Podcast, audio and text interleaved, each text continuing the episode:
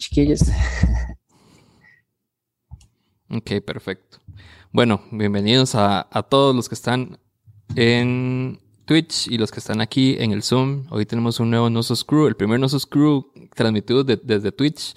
Claramente es evidente que ando súper fiebre twitchando. Además estoy tratando de llegar a la meta que pide Twitch para ser afiliado, entonces estoy aquí dándola fuertemente. Hoy em, Hoy vamos a hablar del duelo, que es un tema en el que quizá yo no me siento tan, eh, o sea, que tal vez no tengo como muchas experiencias eh, al respecto. Y lo bueno es que estoy acompañado.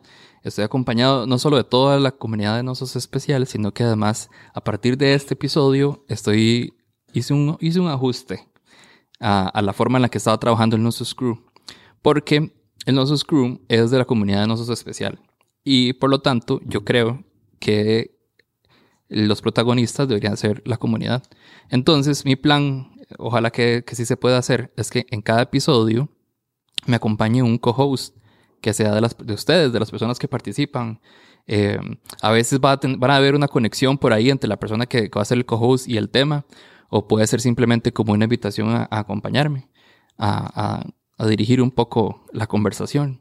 Particularmente hoy me acompaña eh, Steven Chávez, conocido en la comunidad de Discord como Lechuga, nuestro querido Lechuga, que él es trabajador social y también tiene como un interés muy particular en, este tema. Eh, bueno, primero que todo, hola Steven. Hola Lechu, aquí como te digo. Hola. Hola. No, no, Steven suena, Steven suena más formal. El hecho, dejémoslo para, para la parte de, del mundo disco. bienvenido, bienvenido. Muchas gracias por acompañarme. Super 20 días. Yo muy contento, muy agradecido de tener estos espacios y de sentirnos más cerquita con todo esto que, que nos aflige a diario y que la gente vea más el sentido de comunidad, que a veces la gente es como, ah, no, eso no, no, eso no es en serio, pero aquí estamos, chiquillos, todos juntos y unidos, Dignosos Crew. Ok, em, conversábamos antes de, empezar a grabar y cuando estuvimos planeando un poquito este, este episodio, que vos habías estado como involucrado un poco con este tema, aprendiendo sobre ese tema para tratar de incorporarlo en tu trabajo. No sé si para empezar podemos empezar por ahí, que vos nos contés primero. Sí, sí, sí. nada más quiero aclarar que no me estoy viendo como pegado, es que veo como las cámaras de los demás pegados, entonces quiero nada más saber si es mi internet o qué pex, todo bien, ¿no? ¿Todo bien? Ok, gracias chiquillos. Em, bueno, el, el interés un poco por este tema nace primero porque por un proceso muy reflexivo que he tenido con mucho tiempo con el tema como con el tema de, del fallecimiento de las personas y el tema del duelo y cómo esto se, se vive, porque hasta hace recientemente poco mi experiencia de duelo de, de la muerte de una persona familiar era muy lejana. Entonces yo estaba muy pequeño y yo decía, bueno, ¿cómo se lidia con esto ya siendo una persona adulta joven, se supone? eh, y aparte de eso, los caminos de la vida, con mi formación profesional, me llevaron a, a que el año pasado, el año pasado, a principios de este año, perdón, llevar un curso eh, sobre el tema de cómo se trabajan grupos de, para tratar con el tema del duelo. Aparte de eso, hace unos meses murieron dos familiares eh, relativamente cercanos. Una de estas personas falleció por COVID y otra de estas personas falleció porque, bueno, tenía muchas situaciones de salud. Entonces, lo vi súper en carne propia y mm, me hizo reflexionar mucho como la parte más teórica y más como el enfoque profesional y más del cómo se vive en la realidad y cómo lo vemos con las herramientas que tenemos y que eso llega a pesar mucho de al final cómo vas a abordar algo tan complejo como la muerte o la pérdida, ¿verdad? Porque no necesariamente el dolor tiene que ser relacionado con muerte, em, en ese sentido. Y, y, y, eso fue lo que me llevó como a, a, meterme más de lleno como con esta conversación y por eso fue como que decidí como de colocarlo como, hey, ¿por qué no hablamos de esto en este espacio? Eh, por eso, full, agradezco como la oportunidad. Y para cerrar mi primera intervención, porque el chiquito le gusta hablar mucho, quiero compartirles una frase, una lectura que revisé hace unos días porque estuve como leyendo el tema para, para venir aquí con full herramientas, em, de un filósofo que está reflexionando sobre el del tema de, del duelo y cómo se maneja. Tiene un, un texto que se llama El sí que hace el duelo y entre sus escrituras, este autor, Sebastián Kaufman, tiene una frase, bueno, una cita de su texto que dice, somos seres finitos y debido a esa condición experimentamos pérdidas. Y creo que a veces se nos olvida eso, como se nos olvida que todas nuestras vidas van a llegar al final en algún momento y que vamos a tener que enfrentar pérdidas en algún momento y que eso nos aterriza mucho como a seres finitos. Entonces, quiero dejar como esa pequeña frasecita ahí al final como de mi primera intervención, chiquillos. De hecho, de hecho el tema de la, de la muerte particularmente es, bueno, a mí me parece muy interesante. Y bueno, si, si bien estamos hablando aquí de duelo y podría salir perfectamente en la conversación más adelante, solo el hecho de cómo, cómo experimentamos la muerte y cómo, cómo cada uno se prepara para eso, es, para mí es súper interesante. Porque ya después podríamos hablar de esto, pero digamos, yo particularmente, yo no le, no le tengo mucho miedo como a mi muerte, pero sí a las de los demás, ¿verdad? No todo el mundo, mucha gente sí le teme como más, o sea, como que si es un problema o algo que le genera mucho, mucho estrés. Pero eso es un tema interesante. También nos acompaña eh, Natalia Espinal, que es parte del equipo de terapias contextuales y que nos había acompañado antes también eh, en uno de sus crew. Eh, hola, Nati, ¿cómo estás? Hola Diego, muy bien. ¿Y ustedes? Este, yo siempre muy contenta de acompañarlos por aquí. Este, me gusta mucho participar en tus programas y pues al igual que Steven, a mí el tema del duelo este, me convoca muchísimo porque, bueno, a diferencia de él, eh, yo sí he convivido como con la muerte desde muy pequeñita y como a lo largo de la vida. Entonces me ha tocado como enfrentarla en diferentes momentos, incluso de, mi mismo ciclo vital. Este, y no es lo mismo, por ejemplo, cuando uno enfrenta la muerte o las pérdidas eh, cuando se está pequeño, cuando se está adolescente, que cuando se está más adulto. Y yo sí les confieso que para mí eh, la muerte en particular es un tema mm, complicado, o sea, es, muy, es muy paradójico, muy chistoso porque he vivido muchas muertes de muchos tipos de muchas personas, tanto cercanas como lejanas, y, y, la gente diría, ok, no, Natalia maneja muy bien el tema, lo tiene muy bien trabajadito, muy bien solucionado. Y eres que personalmente ha sido un tema que me ha tocado como, como trabajarle, entrarle duro, porque eh, para mí no es tan fácil este, como aceptar y, y, asumir eh, este, las muertes. Me imagino que más adelante lo, lo, lo, vamos, lo vamos a hablar. Este, pero sí, es un tema bastante complicado y que ahorita mucha gente lo ha vivido desafortunadamente por, por la pandemia. Ahora que, que hablamos de, de, duelo y, de muerte, eh, cuando yo tuve como, no me acuerdo, creo que fue con la primera relación que, que, había terminado, digamos, que, que terminé, eh, fue donde por primera vez, después como en terapia y demás, me, me dijeron que yo, que yo estaba pasando por un luto, o sea, que lo que yo estaba sintiendo era un luto, o sea, que había un, un duelo detrás. Eso fue, fue la primera vez que yo escuché que había como que había un proceso muy similar eh, al de cuando alguien muere, con alguien que realmente sigue vivo, pero ya no está en tu, en tu vida, ¿verdad? Y, y, a mí me genera curiosidad como... Eh, bueno, si, podrías hablar un poco más de eso, vos, Nati, como...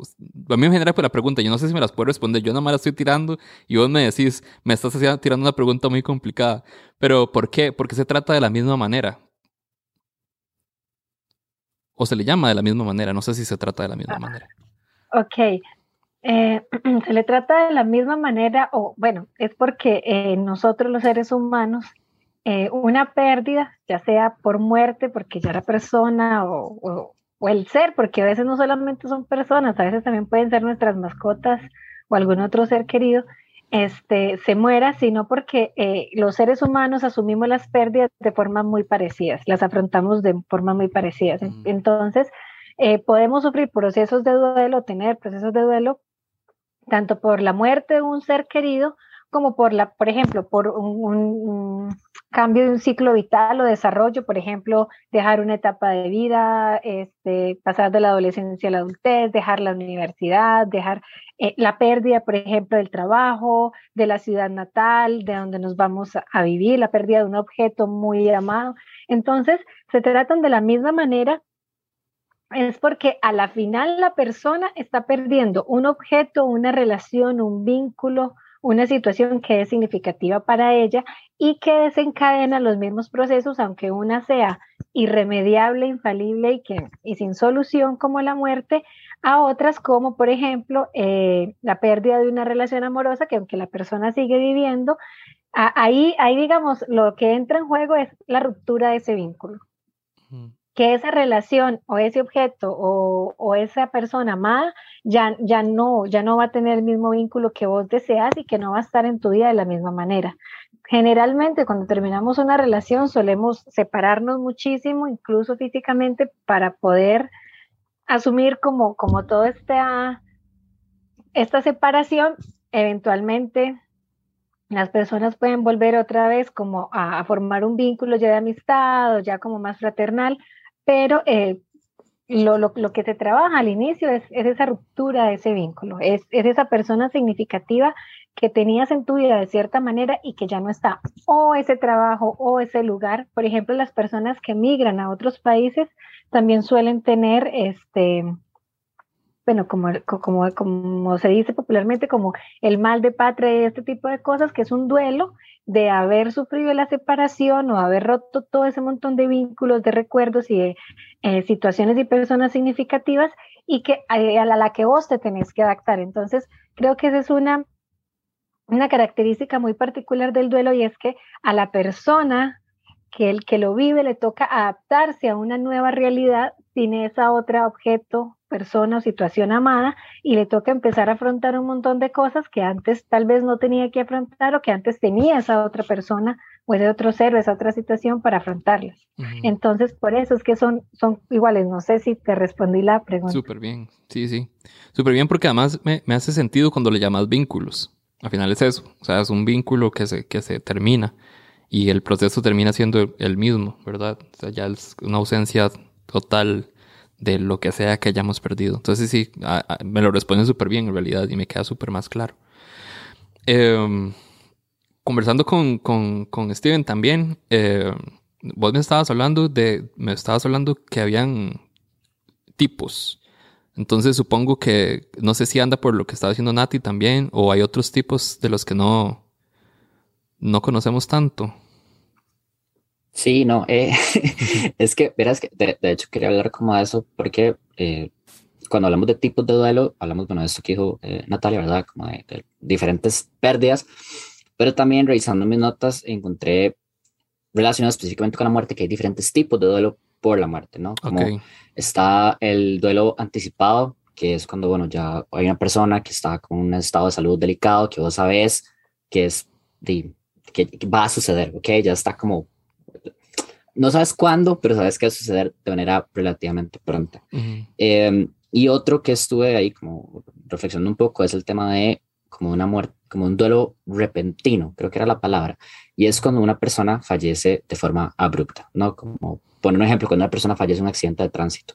Entonces no se trata igual un duelo anticipado que un duelo repentino, porque con el duelo anticipado se puede trabajar de forma como ahí constante, ¿verdad? de, como mencionaba ahora, bueno, esta experiencia que tuve como de, del, del, del, taller, podría decirlo, de cómo dar grupos, de verdad, de, de, de duelo anticipado, que ya un proceso completamente diferente. Entonces también esto va a pesar y creo que ahorita hablando de estos otros tipos de duelo, creo que inclusive a veces puede pasar hasta con las rupturas amorosas.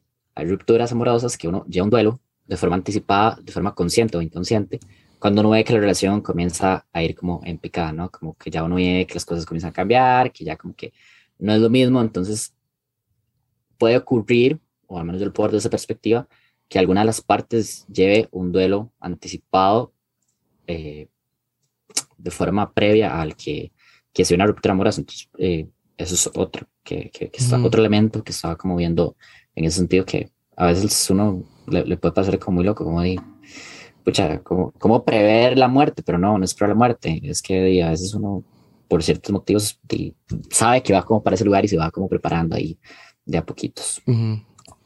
Eh, ahora que estaba escuchándote, me generó una, otra pregunta para Nati, que de esas preguntas que yo puedo hacer, pero no sé si se pueden responder. eh, no, porque me genera mucha curiosidad. Ahora hablando de cómo se trata realmente, muy por encima, muy general, qué es lo que hay que hacer en la mente de una persona para que pueda ir superando poco a poco el, el, ese, ese dolor, ¿verdad? O ese, ese duelo.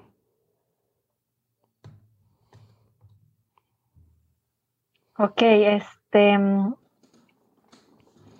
en torno a lo que estaba diciendo Steve, eh, y a lo que me preguntas, Diego, digamos, cada duelo, eh, voy a, toda respuesta de psicólogo depende, y es que eh, depende mucho de cómo lo viva la, la, persona, depende mucho de lo que significaba eh, la muerte para esa persona, y depende mucho de la relación, incluso cultural, o sea, social que se tenga, que se tenga con la muerte.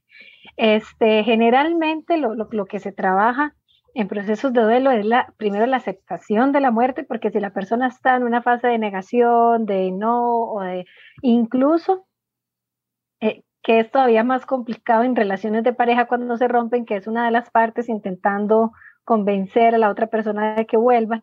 Eh, desafortunadamente, cuando se trata de duelos por muerte, es mucho más complicado porque este, no hay forma de que usted le diga reviva. o sea, la persona murió, entonces ahí, por ejemplo, la negación es supremamente dañina porque este, es, algo irreversible, o sea, no, no hay cómo resucitar de la muerte. Entonces, lo primero que se hace es la aceptación, mucho acompañamiento en expresión emocional, en expresión del dolor, en expresión como de, de todas estas culpas, resentimientos, enojo, tristeza que genera eh, muchas muertes, sobre todo cuando no tuvimos tiempo de despedirnos, sobre todo con muertes que suceden después de, una pelea, de un conflicto, de, la, persona que queda viva queda con muchísimo, muchísima culpa. Lo otro es eh, a la persona o apoyar a la persona para que lo que yo te decía ahorita se adapte a ese nuevo contexto, o sea, sea una novia, un novio, mi pareja que me dejó, o sea, mi hijo, mi papá, mi hermano, mi cónyuge que se murió, tengo que adaptarme a una nueva vida. Y esa nueva vida, si vivimos juntos, si compartíamos vivienda, es muchísimo más difícil de adaptarse a, hacer otro tipo de relación, por ejemplo. Y lo otro es em, como, como ayudar también a la persona o, acompañar a, a, resignificar este hecho y a que la persona, aún con dolor, aún con, como con como con, con esa marquita siga viviendo. Eh, en muchos autores y mucha gente lo dice es como, como una cicatriz, es como usted hace una herida y a usted queda una cicatriz. La piel no te va a quedar nunca igual este, a, como estaba antes de la herida. Probablemente hasta te quede, no sé, una cicatriz tipo queloide y te vea bastante, no sé, dependiendo también del, del tipo de, herida que te hayas hecho, pero a la final se puede sanar y vos vas a poder... Eh, continuar con tu vida o volver a dirigir tu vida para sitios valiosos, aún con esa cicatriz, aún aunque a veces si te toques la cicatriz te duela, aún aunque la cicatriz no te guste como se vea. No sé si la, si la metáfora se entiende, pero, pero, pero es como esto, como, como que la persona aprenda a vivir con ese dolor que va a generar esa pérdida. Hay gente que toda la vida va a tener eh, el dolor de la pérdida, hay gente que logra superarlo, por decirlo de algún modo, pero, pero esa es la idea, que la persona retome nuevamente la vida y acepte todo este proceso porque a veces se considera que, por ejemplo, los procesos de duelo es, empiezan acá y terminan acá. Y generalmente los procesos de duelo son eh, oscilantes. Eh, y pueden pasar 10 años, 15 años y vos de pronto tener un episodio en la que te sentaste llorar súper angustiado y súper acongojado por esa pérdida que tuviste y eso no quiere decir que vos estás teniendo un retroceso en el duelo. Hace parte de eso y todo depende de, de lo significativo que fue esa persona que perdiste, del tipo de vínculo que tenían y me imagino que eso lo vamos a hablar ahorita también de la forma en la que la muerte eh, ocurrió, digamos, y la edad de la persona. Entonces, hay un montón de cosas que, entran aquí a como a jugar en, el proceso de duelo. Generalmente estas son las etapas, pero también depende mucho, como te digo, de cómo la persona lo haya vivido. Por ejemplo, en duelos complicados es, puede ser un proceso muchísimo más largo que en un duelo llamaríamos uno normal o, común. Cuando, ahora que estabas hablando de, las formas, eh, bueno, yo no, sé si lo entendí bien, digamos, no sé si me lo quieres explicar, porque como te digo, yo realmente sé muy poco de esto y ahora quiero preguntar así, digamos, como mm, sin responder mucho, sin contar mucho, como quienes ya han tenido como una experiencia de duelo importante y quienes todavía no. Me tengo muchas preguntas para los que todavía no, ¿verdad? Em, pero ahora que decís de las formas y que de que íbamos a hablar de eso después, yo no lo tenía notado, entonces más bien sería súper valioso que, que nos lo digas vos. De, ay, se me, se me fue, de las, de que, que dije de formas, ¿eh? no, no, que vos dijiste como de las formas, algo dijiste de las formas y que tal vez lo íbamos a hablar después, pero no sé si lo, lo comprendí. Sí, de, de, las formas de las muertes, como ah, un, poco, un poco regresando a lo que había mencionado, como de cómo se relaciona la muerte con el sujeto que está viendo la, el, el duelo, digamos, algo así. Ah, muchas gracias, Steven. Sí, yo me quedé como, ah, que yo dije, ¿qué dije de eso? este, a ver, es que como, como lo decía Steven ahorita, por ejemplo, es muy diferente eh, el asumir una muerte de un abuelito, de una abuelita, de un adulto mayor que viene enfermo, que viene cargando una, una, una enfermedad terminal por mucho tiempo y que ya la familia está hasta deseando que, se, o sea, que, ya se muera para que descanse, que una muerte, por ejemplo, violenta o una muerte accidental que, que, fue inesperada. Entonces, eh, muertes, por ejemplo, de personas muy mayores, muertes por, eh, por, enfermedades terminales que ya llevan un deterioro en la calidad de vida y, y, de la persona y de la familia que está alrededor, eh, suelen ser tomadas con muchísima más tranquilidad, suelen ser unos duelos un poco, mucho más tranquilos y, y, mucho más manejables para las personas. Eh, duelos en los que está una persona joven o, digamos adulta, pero, más bien adulta joven, eh, por accidente de tránsito, tal vez por una enfermedad, pero que la enfermedad, digamos, que a veces sucede, fue, el, por ejemplo, COVID o por ejemplo cáncer, algún tipo de esas enfermedades que se lo diagnosticaron y a los, eh, al mes se murió, a los 15 días, a los 8 días, suelen ser también, suelen ser mucho más traumáticas que las anteriores, sin embargo, las muertes que generalmente pueden derivar en, duelos complicados son muertes de niños, eh, que aunque estén enfermos, nadie espera como que un niño se muera.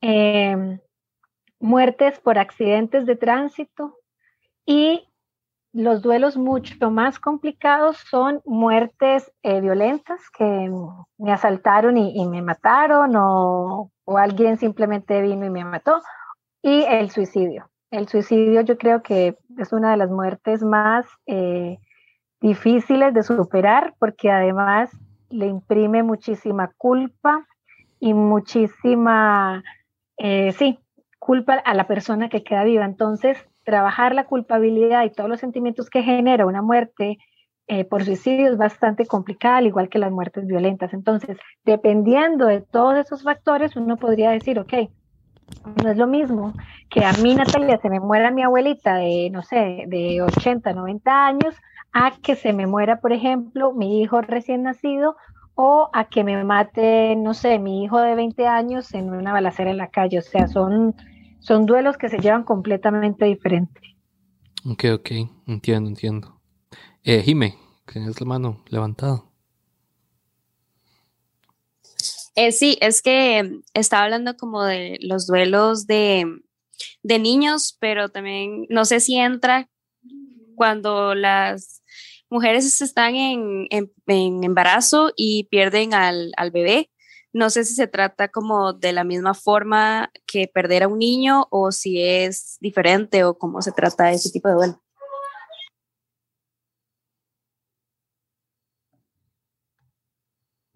Mira, generalmente eh, estos, esos tipos de duelos suelen ser como muy silenciados porque como, eh, digamos, una intervención que yo he visto en esos duelos que no me parece que sea la adecuada, que no, es, no estoy de acuerdo, pero que a veces sí así así, es que, digamos, eh, si el bebé o el feto se muere dentro de la mujer, generalmente lo que hacen es inducir al parto o hacerle una cesárea y no le muestran el bebé a la, a la mujer, sino que se lo ocultan y, y, la mujer nunca lo ve. Esto para que el duelo sea, entre comillas, más fácil, porque como no tiene cara, no tiene cuerpo, no tiene como, como, o sea, no está ahí como la personita, entonces se creía que era más fácil. Sin embargo, eh, no siempre es así y a veces esto puede generar mucha más angustia, mucho más ansiedad y mucha más eh, desespero en la madre que pudiendo hacer un ritual este, adecuado para, para, para despedirse este, del bebé. Generalmente, por ejemplo, las mujeres que sufren abortos espontáneos o que en los primeros meses del embarazo eh, pierden el bebé, muy pocas reciben ayuda eh, psicológica o psicosocial generalmente es porque ya la madre presenta este, cuadros de depresión y ansiedad muy fuertes que consultan. Pero estos, por ejemplo, eh, de muerte perinatal casi siempre son, son como muy, muy tabú, como que no se habla, no se dice, es, complicado. Le paso, le doy el pase a mi compañero, Steven. Sí, yo soy mis 200 cosas en la cabeza. Eh. Dale, dale. En realidad, quería como abordar este tema como del, del, tema de los rituales de despedida y ahorita que, que Jimmy tiró como esa pregunta y que Natalia respondió, eh, creo que este, este tipo de casos es uno donde más se invisibiliza el tema de permitir que la persona pueda desarrollar un rito de, de, duelo. Sin embargo, por situaciones de mi alrededor me he dado cuenta de este tema y me he familiarizado con el tema y sé que algunos grupos de, de, personas deciden como solidarizarse, ¿verdad? Y poder tratar como de generar coacción grupal y lidiar de esta forma, de esto sí, lidiar con este tipo de situaciones de forma grupal. Eh, y he visto que algunos de los rituales que hacen es, por ejemplo, reunirse grupos de madres y, y, familiares o parejas que han tenido este tipo de pérdidas y lo que hacen es que sueltan globos blancos, ¿verdad? Entonces, para muchas de estas familias hacer este tipo de, de, de de despedida puede ser como, como un pase. Pero sí, el no, el no ver el cuerpo creo que es algo que cuesta hacer digerible el tema de un fallecimiento, independiente como el tema de la edad. Puedo, puedo, hacer, puedo hacer referencia al tema de los casos de COVID. Con los entierros de las personas que fallecen por COVID, mm, la familia no los puede ver. Literalmente una persona va, los identifica en la, en la cosa hasta de forenses, eh, verifica el cuerpo y ya, chao, después de eso el cuerpo cerrado al ataúd y el ataúd al, al, al, lugar de el, el ataúd, pues, y ya, chao. Entonces para muchas familias es muy difícil desarrollar el tepa, eh, eh, llevar a cabo esos procesos de la etapa del duelo porque no pueden ver el, el, cuerpo. Y aún así hay muchas personas que prefieren no ver el cuerpo, pero por lo menos saben que está ahí y saben que otras personas lo vio, entonces de alguna forma como que se hacen la idea, ok, sí, la persona está ahí, falleció, chao, pero el no ver, no, no, no tener estas evidencias, ¿verdad? Que como seres humanos necesitamos como estas evidencias tangibles que nos, que nos aterricen, eh, se hace difícil y creo que el tema de los rituales de despedida es muy importante, porque muchas personas nada más es como, bueno, ya la misa, lo enterramos y ya, chao. Y no, muchas familias necesitan más y muchas personas antes de fallecer dejan, no sé, escrituras que desean que se les despida de X o Y forma y creo que también es importante como que esas cosas se respeten. Y antes de cerrar este del, del tema de los rituales, sí quiero como tirar una, hay una semillita de que es muy importante tener claro que cerrar un ciclo de duelo o llegar a un punto del duelo donde ya uno no sienta como tanto dolor, no significa que uno olvidó porque creo que a veces eso pasa con muchos, muchos tipos de duelos. Es como, ah, es que no, yo, yo no me quiero olvidar de esta persona, o yo no quiero olvidar a esta expareja, o este, no sé, qué situación. Es que digo, no, tiene por qué olvidar a esas personas, nada más tiene que entender que en la vida y en su memoria van a estar en un lugar diferente porque ya no están como, como uno creía que estaban, o como uno tenía la idea de que estaban. Entonces, creo que es algo muy importante. Y ya nada más para cerrar, está viendo uno de los comentarios en el Twitch que preguntó Andy sobre el tema un poco de la preparación para el duelo. Y, y yo de la experiencia muy personal, eh, pero todavía un poco ahí con la parte profesional, creo que es un 50-50, como un 50 vos te puedes preparar y como informarte y así, pero un 50 va a ser una ruleta rusa dependiendo de quién fallezca, cómo fallezca y el vínculo que vos tengas, mucho relacionado con lo que me enseñó eh, Nati antes y que al fin y al cabo todas las personas reaccionamos de formas muy particulares con un fallecimiento y también dependiendo de la circunstancia específica en la que suceda ese fallecimiento. De hecho, yo iba a preguntarles, los que están acá, si ya han pasado por un proceso así o todavía no. ¿Quién, quién sí? Que haga así. Ok, tres, cuatro personas, supongo, supongo que Nati y, y Steven también. Eh, entonces, me genera curiosidad eh, a los que no, ¿qué tan preparados se sienten? Porque yo estoy completamente seguro que, que uno no puede estar 100% preparado, pero si pudieran como medirlo más o menos, ¿qué tan preparados sienten que, es, que están? Eh, Jime. Bueno, yo en lo personal no he vivido un duelo de muerte, pero he vivido un duelo como de una persona que estaba 24/7 en mi vida y de repente ya no está. Pero para hablando de duelo de muerte, la verdad es que no me siento para nada preparada y siento que no no es como que yo diga, ah, sí, sigo este, este y este paso y ya estoy preparada, porque siento que no, no hay pasos a seguir para estar preparada para, para un duelo de este tema. Eh, Cata, ibas a decir algo. Sí, que a mí me parece muy curioso eso de, del duelo. O sea, el, duelo es todo un tema que me llama muchísimo la atención, pero específicamente de las muertes, digamos, siento que eso de que hablan como una muerte, que uno ya está como preparado para recibirla, siento que, bueno, en lo personal, siento que lo podría llevar, pero una abrupta, de fijo no. O sea, de fijo, estoy segura que caería en depresión. Si fuera así como, no sé, un familiar muy cercano. O sea.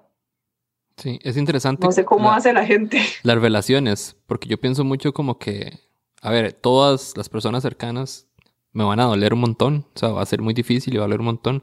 Pero yo me pongo a imaginar como las diferentes circunstancias y siento que cada circunstancia podría ser muy diferente. Eh, o sea, yo, yo puedo sentirme tal vez un poco más preparado de cara a mis papás, porque uno sabe que de las personas cercanas es probable que sean como de, los primeros ya como estén viejitos y demás, ¿verdad? O sea, como que uno más o menos empieza a pensar en eso. O mi abuela, o sea, ahora solo tengo una abuela y que que es la única que está viva, pero ya, digamos, ese particularmente yo me voy preparando muchísimo. O sea, como que ya me voy asimilando muchísimo más, porque son esas personas que, que, en vida o, en edad o lo que sea están un poco más cercanas a eso, ¿verdad? Pero después de eso, yo sí lo siento como muchísimo más difícil, porque son los que uno menos espera, ¿verdad? Eh, ahí es donde yo me siento quizá muchísimo menos, mucho menos preparado. Eh, creo que Daniela iba a decir algo.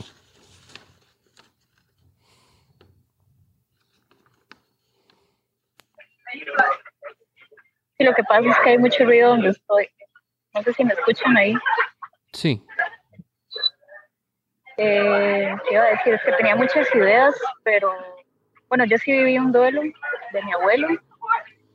Y un tema interesante es como, no sé si siempre será igual en todos, como, al menos ya yo sé cómo actúo en una situación de muerte, al menos con mi abuelo no sé si cuando sea mi mamá o un hermano, que espero que no pase, ¿verdad? Como pronto, eh, se actuará igual, pero como que uno toma un rol, no sé, las personas en la familia toman rol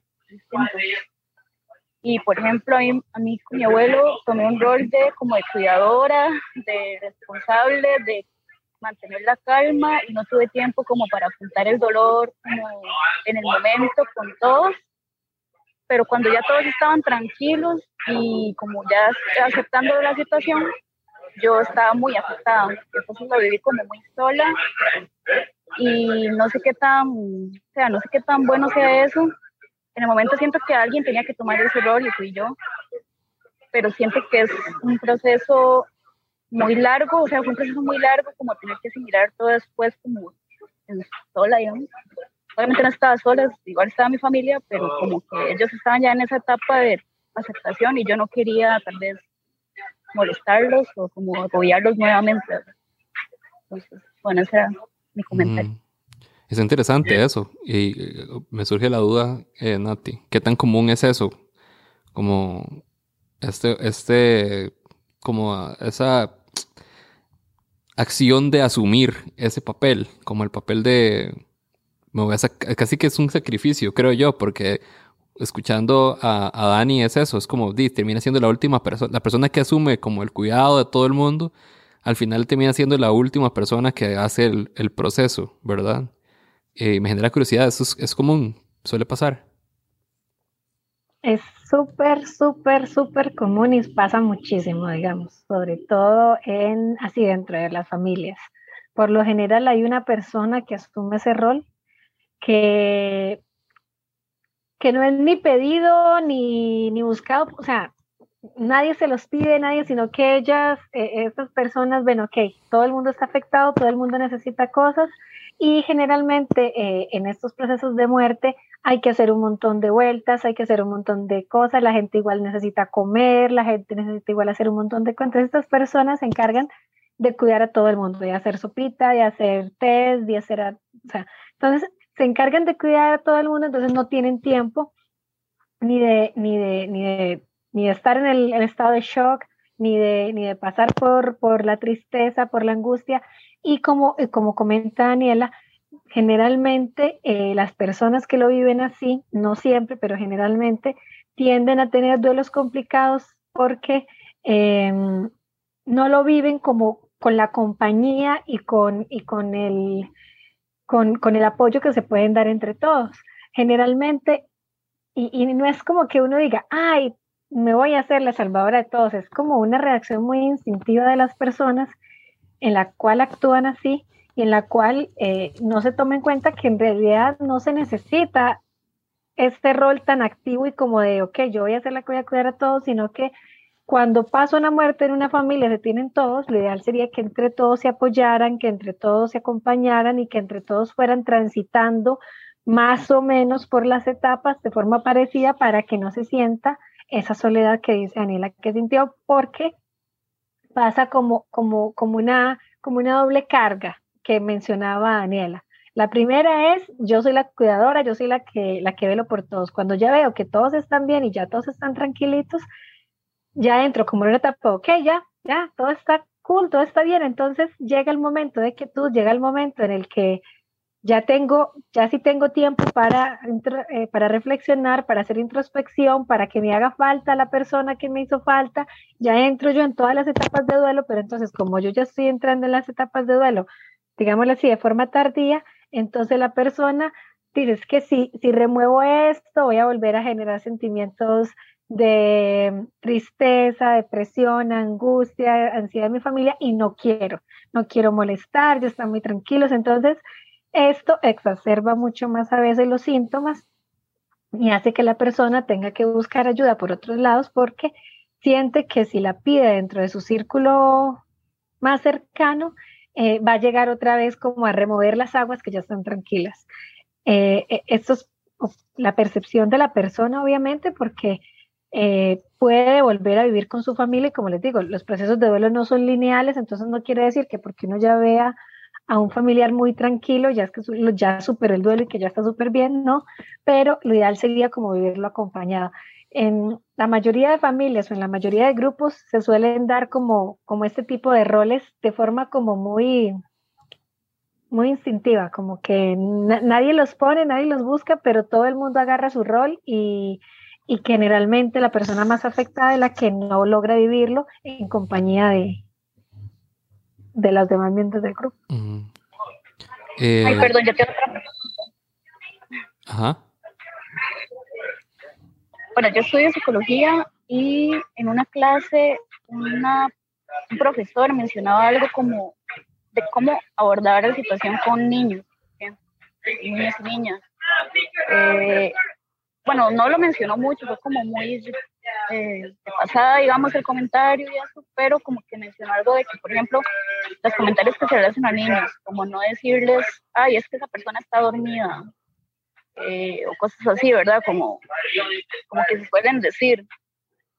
¿Cómo sería la mejor forma? Bueno, no hay mucho, o sea, como, ¿cuáles consejos así básicos como para empezar a, a, explicar a los niños o como que ellos, sea, como que tampoco sea esa realidad un choque así tan fuerte para ellos, porque tal vez no están tan emocionalmente preparados, pero que tampoco sea esa mentira que al final duele más tal vez a largo plazo.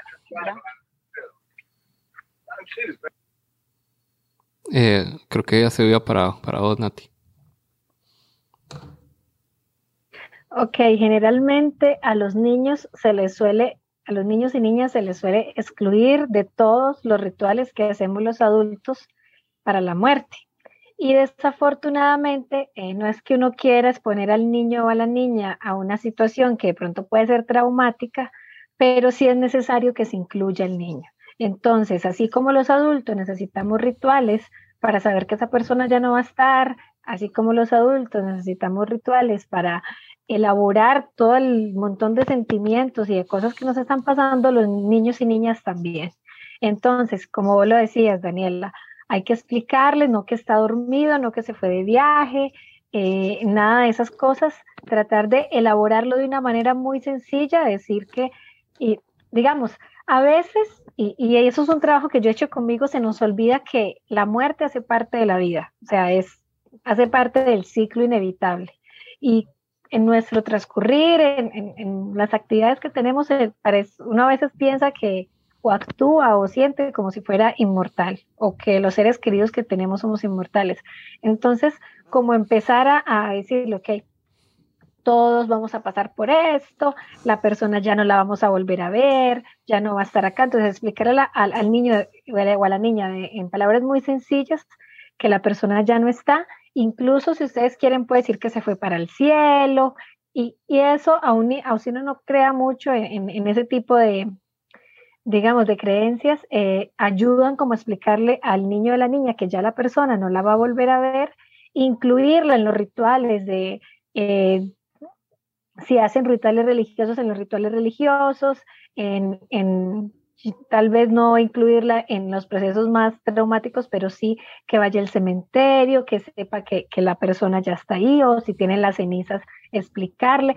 La idea es involucrar a los niños. Por ejemplo, yo me acuerdo que cuando yo estaba pequeñita, una, mm, como una tía segunda, una, familiar cercana se murió y a un primo mío y a mí nunca nos involucraron en el proceso. Entonces, para mí fue súper molesto porque yo nunca tuve tiempo como de hacer cierre, yo simplemente la dejé de ver y nunca más, ya supe que se murió y todo el mundo se fue a hacer cosas, nos dejaron con unos vecinos y ya, es como los niños no tienen sentimientos o no les importan. Yo quedé resentidísima un montón de tiempo porque no me involucraron. Entonces, eh, con los niños es, es, igual. Si, son, si están muy pequeñitos, si están de dos, tres años, pues tal vez no hay que involucrarlos tanto. Sin embargo, si es un niño ya de tres años o cuatro que, es, que tenía una relación muy cercana, de mucho apego con esta persona, sí hay que involucrarlo. Si es una persona como que no veía mucho, que no tenía una relación muy cercana, no. Pero es súper importante hablar de estos temas sin miedo. Es que creo que eso hace parte también de lo complicado que vivimos los duelos, de que la muerte y el asumir la muerte se ha vuelto muy tabú y no nos gusta hablarlo, no nos gusta eh, que nos vean vulnerables, no nos gusta generalmente ya, o si alguien se enferma es como, como ocultemos que está enfermo, o sea, es como todo un, tema súper, como súper misterioso y oscuro y truculento, que la gente no habla y de que si no se habla no hay forma como expresar emociones, no hay forma de cómo aceptar. Entonces creo que con los niños hace parte de lo mismo, con ellos funcionan muy bien juegos, cuentos, eh, rituales antes de dormir, escribir una carta, llevar flores, todos rituales un poco más sencillos, pero adaptados como a niños, eh, sirven un montón y los niños tienen una capacidad de adaptación muchísimo mayor que un adulto, entonces eh, fijo eso les va a ayudar un montón. No sé si Steven tiene otras recomendaciones al, al respecto. Eh, más que, en realidad tengo muchas recomendaciones, solo creo que es quitarse un toque este pensamiento adultocéntrico de que los niños y niñas no tienen emociones, porque eh, los se deshumanizan mucho en este tipo de procesos y se piensa que no tienen una capacidad o, entre comillas, algún tipo de madurez para poder enfrentarlo. Y hay niños y niñas que enfrentan las pérdidas con muchísima mejor, no sé, de mejor forma que muchas personas adultas porque de alguna manera han desarrollado mejores habilidades eh, emocionales y para lidiar con este tipo de cosas. Entonces creo que es eso, como quitarse un toque del adultocentrismo a la cabeza para tratar estos temas con personas menores de edad. Eh, ok, vamos a hacer las últimas preguntas. Eh, quedan tres personas, entonces en fila aquí tengo a Denise. Este, bueno, no, mi pregunta y también respondiendo a lo que había dicho Ari, que si uno había habido como alguna muerte eh, cercana, realmente no he vivido como ninguna muerte así súper cercana a mí, pero sí me ha tocado como personas muy, muy, muy cercanas a mí que ellos hayan vivido una muerte.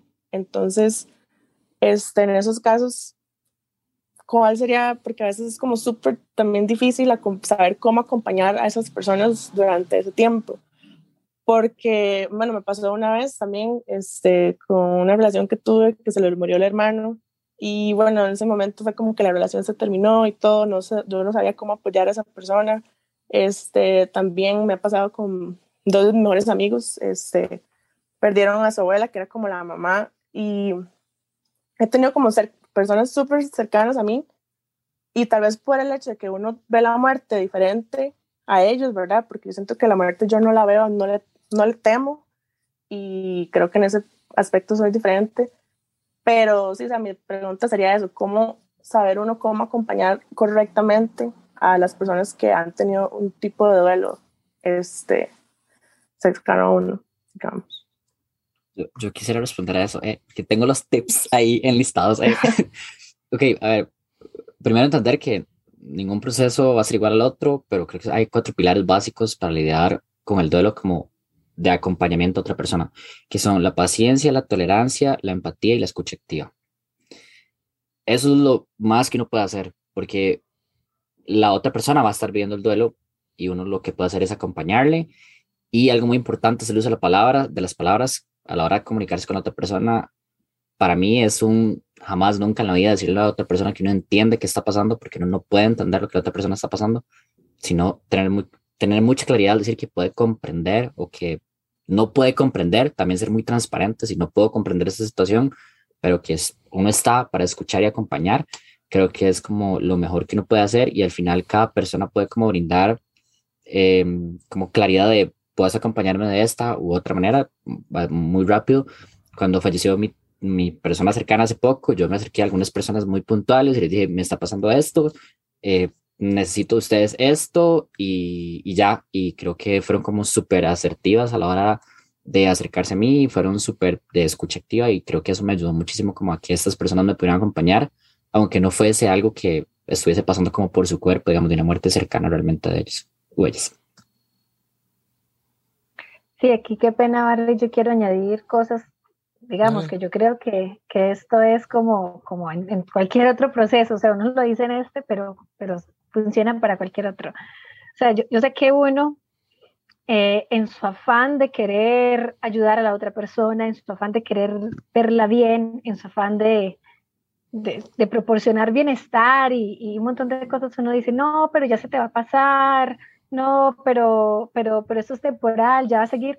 O sea, si, si la muerte acabó de ocurrir, o si la muerte es muy reciente, eh, o sea, si mi, mi, consejo como persona que ha pasado por duelos y como psicóloga es, no diga eso, uno le provoca literal matar al que está al lado diciéndole eso, o sea, uno es como, cállese, porque uno entiende que, o sea, yo creo que la mayoría de las personas sabemos que es temporal, que va a pasar, que la muerte es un proceso natural y de ahí para adelante, digamos otro montón de cosas, pero que se lo digan a uno en el momento en el que uno está más angustiado, o sea, de verdad que a mí me enoja demasiadísimo, o sea, pero no, no, no tienen idea del nivel de odio que siento en ese momento cuando, cuando me quieren dar consuelo de esa forma.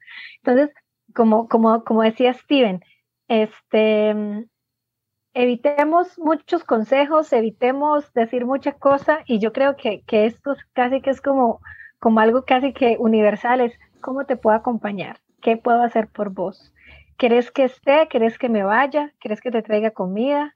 Eh, muchas veces las personas van a decir, quiero estar sola, y hay que respetar eso, pero, pero eh, que sea como, como te doy espacio, pero me acerco en ciertos momentos, porque a veces uno en el momento de mayor angustia, eso no quiere alejar a todo el mundo, pero en realidad sí se necesita un poco de, como de vos me importás, o sea, sé que querés estar sola y te respeto el espacio, pero, pero, te, pero aquí está mi compañía cuando la necesites, o si necesitas que vaya a hacer compras por vos o que te ayude con esto, simplemente que, que, te inviten a un café o, o, que se pongan a ver una peli con vos, no sé, es como, como el hecho de, de estar incluso casi que físicamente, a veces ni se necesita que se digan muchas cosas.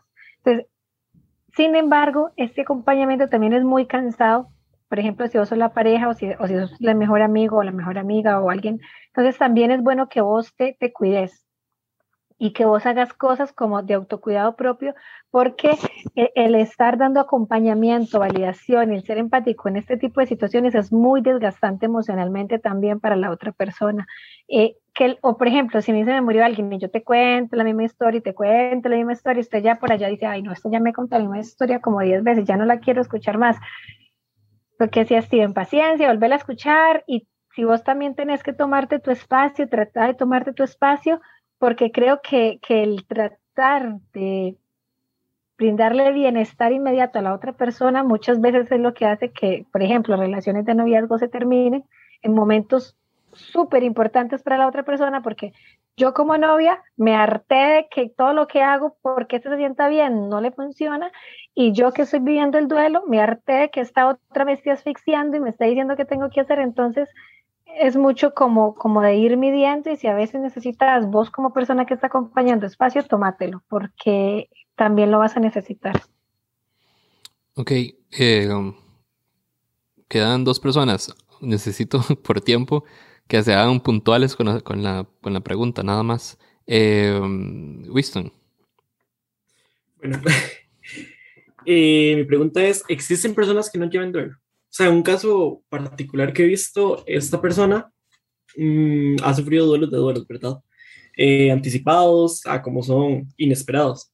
Algo que me parece curioso es que esta persona nunca ha como llevado el duelo como tradicional como se ve, pero algo que he notado es que tiene de eventos traumáticos anteriores a, a estos duelos, digamos que de muerte. Entonces, como mi pregunta puntualmente sería... ¿O oh, no? Hay forma como que se cree una resiliencia, una sí, resiliencia alta para que me escuchen. Ya, ahora, ahora sí, tienes que repetirlas, sí. Ok. Eh, bueno, no sé si me escucharon todo, pero bueno, para ir, ir más al punto, he visto una persona que esta persona ha tenido muertes, no, como le explico, no ha llevado un proceso de duelo, pero sí ha tenido eventos traumáticos desde antes. Entonces, hay como probabilidad o posibilidad de que cree una resiliencia alta y esto, como esta resiliencia, evite que sufra los duelos o es como que se los, de alguna manera, se los guarda para sí mismo. Y pueden pasar las dos cosas. A ver, eh, los procesos de duelo están muy marcados por cómo nos han enseñado que los debemos vivir. Entonces, cultural y socialmente, vivimos los duelos súper diferentes acá en Costa Rica o en Latinoamérica que en una tribu este, africana, que tal vez en otro país, que en un país de Europa. Entonces, eh, la forma en la que aquí llevamos el duelo, o en Occidente específicamente llevamos el duelo, no es la forma de llevar el duelo, es una de las tantas que está muy mediada por lo que para nosotros significa la muerte, lo que para nosotros es la pérdida del ser querido, eh, el significado que tiene la relación. Entonces, esta persona puede que lleve procesos de duelo que no hacen match con lo que aquí en Occidente tenemos eh, o tenemos como como lo que es un duelo. Entonces, a veces, y yo he visto personas que sí lo dicen, ay, es que esa persona no lo quería porque, mire, ni lloró, ni gritó, ni se jaló el pelo en el velorio. O sea, y, y uno, ok, no tiene por qué llorar, ni gritar, ni jalarse el pelo en el velorio. O sea, cada quien lleva el duelo a su manera. Entonces, una de las posibilidades es que esta persona viva, trabaje y procese los duelos de una forma muy diferente a la que estamos enseñadas. La segunda que también es otra probabilidad, es que tenga duelos no resueltos.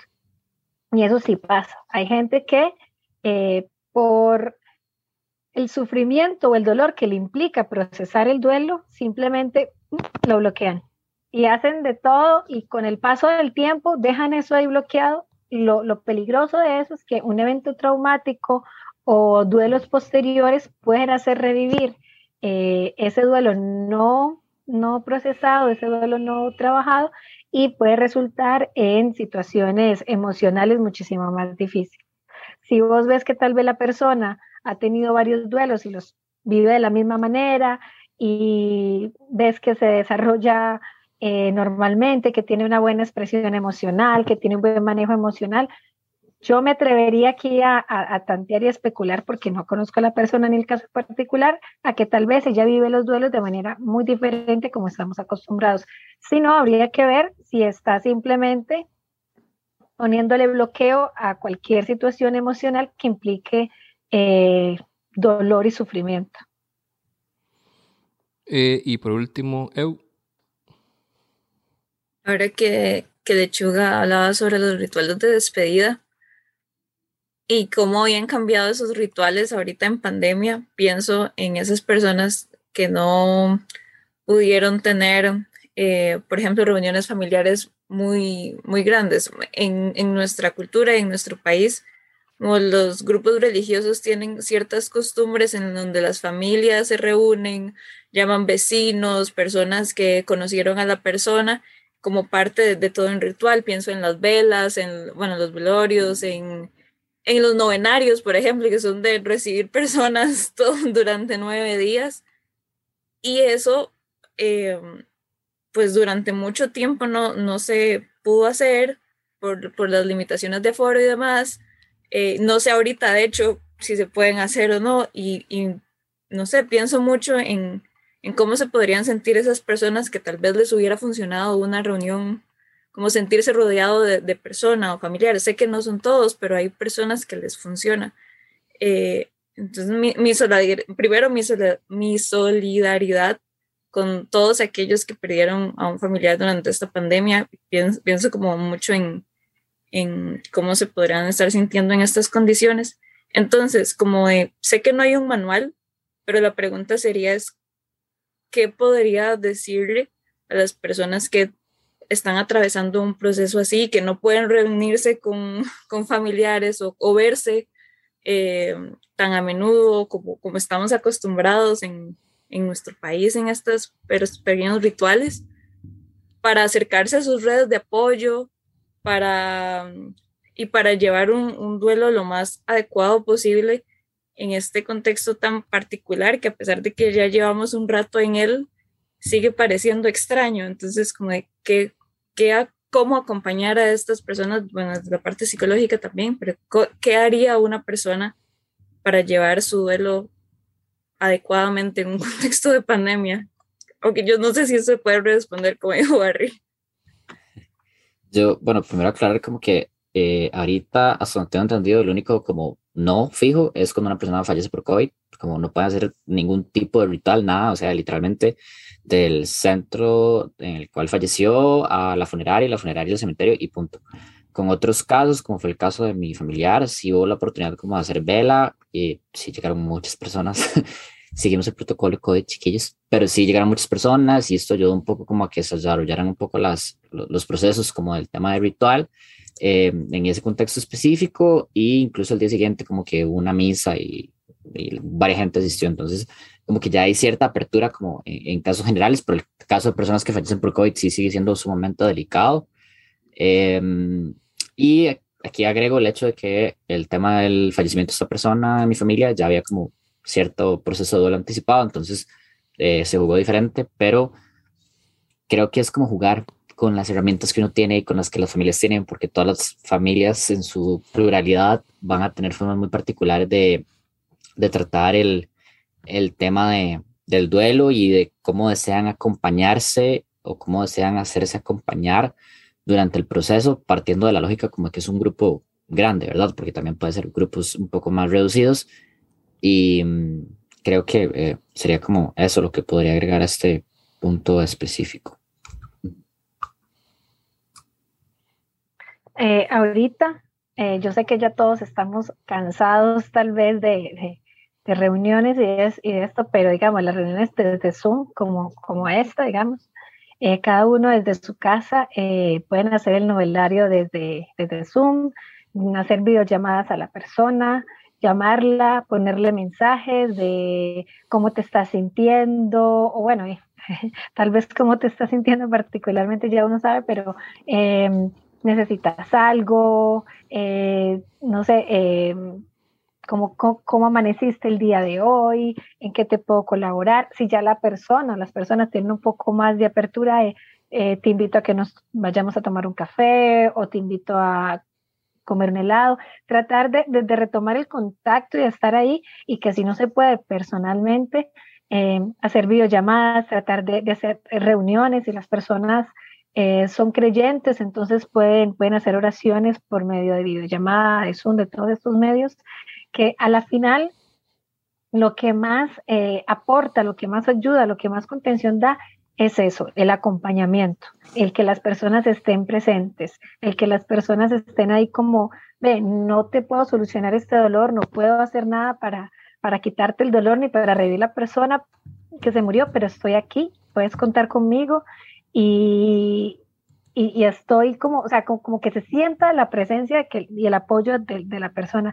Desafortunadamente, no es lo mismo hacer una reunión por Zoom que, que ir a la casa de la persona o encontrarse con la persona, darle un abrazo y, y que estar, y sentir la calidez de la gente, pero este, de eso a nada es preferible mil veces que, que, hagan, que hagan reuniones, incluso Ustedes saben, me imagino que todos acá han estado en los novenarios, básicamente, después de, de rezar y, hacer todos los protocolos, lo, generalmente la gente lo que hace es hablar de la persona que, que, se murió, de cómo era de linda, de cómo trabajaba, casi siempre se cuentan anécdotas. Entonces, el hacer reuniones eh, virtuales, por ejemplo, para hablar de la persona que se murió, para hablar de X tema, para hablar de lo que sea, eso ayuda muchísimo. Y eh, puede que no sea la, solución, pero al menos da compañía y da contención a, las personas más cercanas, que es, que es, que es como lo importante. Perfecto. Eh, bueno, muchísimas gracias por, por, haberse reunido con nosotros acá y conversar. Em, no sé si, si Steven tiene algunas palabras para cerrar. Le paso, le doy el pase a mi, a mi copiloto. Eh, nada, agradecer nuevamente por el espacio y dejarle muy claro a las personas acá y a quienes están viéndolo por Twitch y quienes lo lleguen a ver y a escuchar luego, que no hay una forma correcta o incorrecta de ir al duelo, que todos lo vemos de formas muy distintas y que lo más importante es dejarse dejar sentir las emociones porque si nos guardamos las cositas luego va a afectarnos. Entonces vivir el momento dependiendo de las circunstancias y el rol que nos toque jugar, eh, dependiendo del tipo de duelo que se esté llevando también, y tratar de ser muy empáticos con las personas que nos rodean, porque a veces cuando uno está viendo un duelo, se le olvida que las otras personas también sienten y puede llegar a herir a estas personas por tragarse el dolor que uno está viendo. Entonces, creo que serían como mis palabritas de cierre, agradecer muchísimo a Barry, a Natalia por haber asistido al espacio y a las demás personas de nuestros Crew por estar acá el día de hoy, bueno, esta noche tan bonita viernes, y a todas las personas que nos sintonizan por los diferentes medios. Muchas gracias. No se diga más, así, así se cierra, ¿cómo, cómo no, hay mejor cierre que ese? Em, ahorita, eh, ya cambiando de tema, ahorita y cerrando también, em, vamos a tener un, un pizza de amigos después de esto en este mismo canal.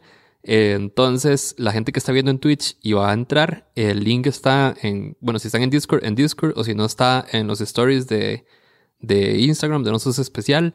Eh, los que están aquí se pueden quedar, si, se van a quedar, pueden quedarse de una vez. Eh, voy a terminar la transmisión ahorita para cambiarle las pantallitas a, a Nosos Especial y que se vea la otra, por aquello de que alguien se va a quedar en Twitch y prefiere como ver desde la barrera a todos ahí hablando paja. Eh, y nada, de verdad, muchísimas gracias. Nos vemos en el próximo Enosos Crew. Muchas gracias. Chao. Chao.